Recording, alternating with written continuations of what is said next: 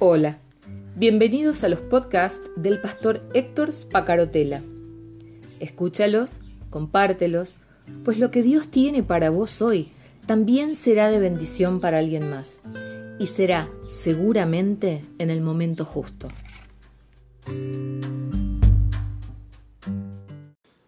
¿Cómo estás? Comenzamos ayer una serie preciosa, bueno, por lo menos así lo percibo, así lo espero, así lo deseo, sobre el morir. Y les decía a, los oyentes del, día de ayer que hoy en día la muerte, bueno, la muerte nunca tuvo buena prensa, siempre se lo asocia como algo negativo, pero hoy en día está, eh, es una palabra que preferiríamos no usar.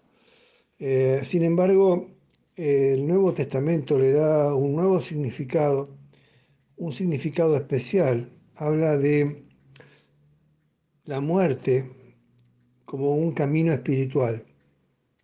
Y cité dos ejemplos el día de ayer.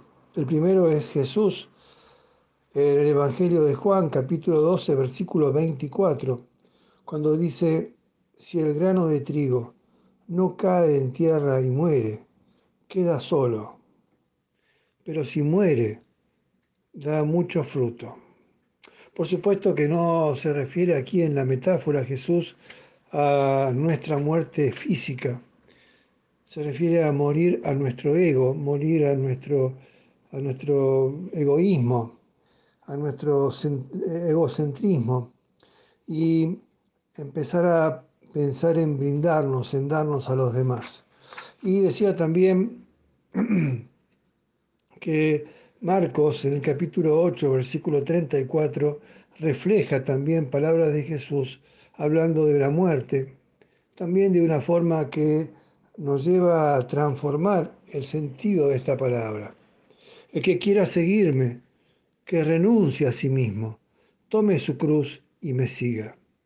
Pues el que quiera asegurar su vida la perderá, y el que sacrifique su vida por mí, por el Evangelio, la salvará. Marcos 8:34. Morir para salvar la vida. Morir para resucitar, para resucitar en Cristo. Y estaba leyendo que también Pablo, en la carta a los romanos, habla de la muerte en ese capítulo 6 de la carta de los romanos, Pablo nos ofrece otra imagen de la muerte cuando habla de morir, pero habla de morir al pecado.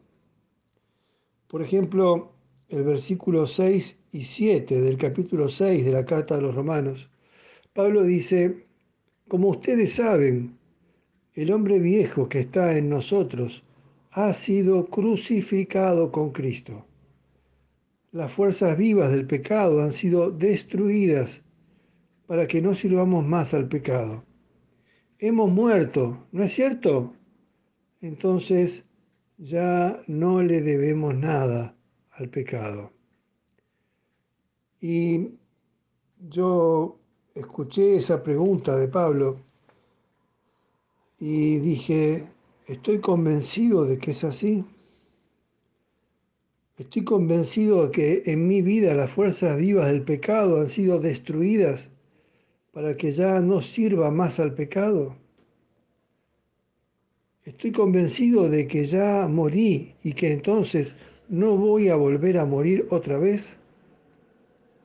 Si morimos al pecado, esto eh, ya no va a tener sentido para nosotros.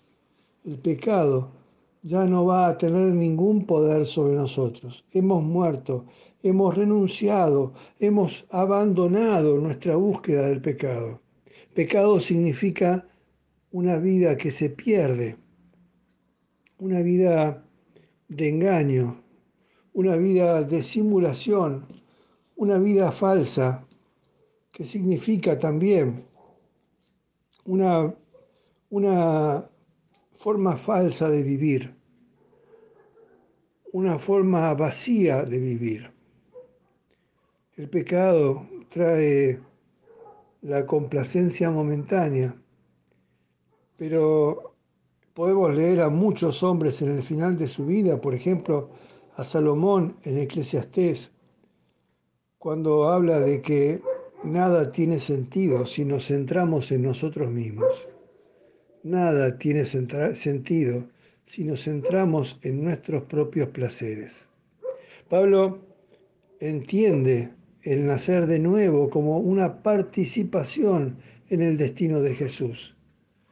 Moriremos, seremos sepultados y resucitaremos igual que lo hizo Jesús. Jesús murió a consecuencia del pecado, a consecuencia de tu pecado y el mío. Jesús murió a consecuencia del pecado del mundo. Lo clavaron ciertamente en una cruz y esa cruz significaba la suma de toda la maldad y la suma de toda la cobardía de los hombres. Yo sé que estoy usando, palabras fuertes, pero así es como lo siento en esta mañana. Jesús murió a consecuencia del pecado del mundo. Jesús murió en una cruz que representaba la suma de todos los males y la suma de todas nuestras cobardías. Pero este pecado no fue el final. Esa cruz no fue el final. El final, el final es un acto de amor maravilloso. Él venció completamente al pecado.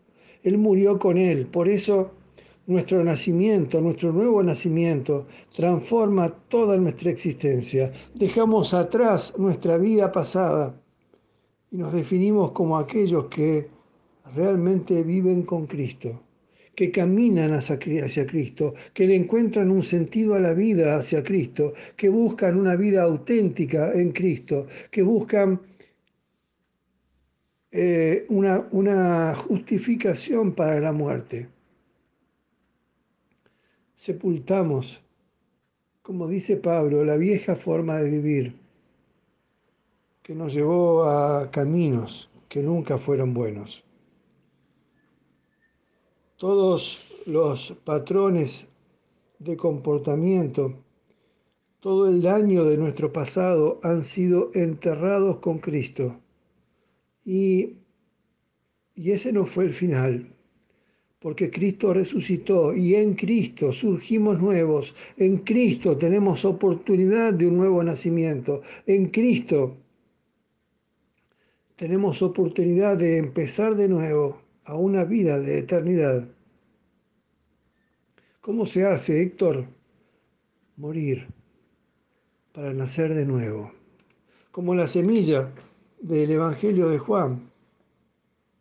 Morir para renacer dando mucho fruto. Morir para entregar el ego, el yo, el egoísmo, el egocentrismo y renacer multiplicándonos en frutos hacia los demás. Recibimos la fuerza de Dios como novedad de vida, una novedad que experimentamos solamente cuando estamos dispuestos a morir de todo con Cristo, al morir a todo con Cristo, morir al pecado y a nuestra antigua existencia del pecado.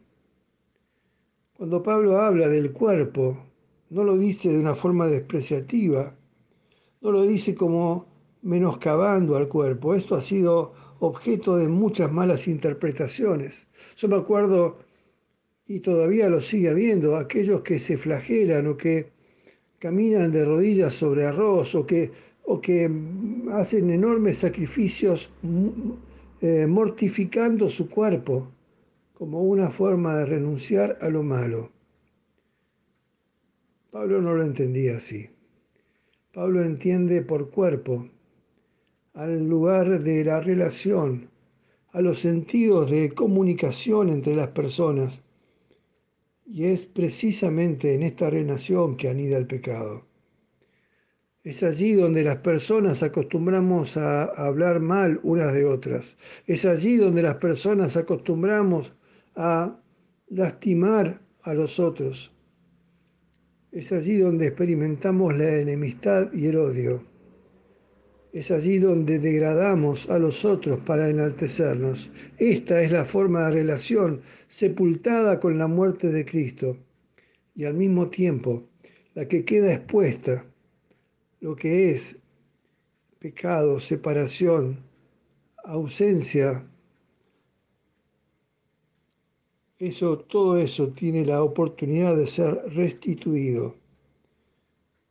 Y entonces el pecado ha perdido poder porque hemos resucitado y nacido de nuevo, como la semilla.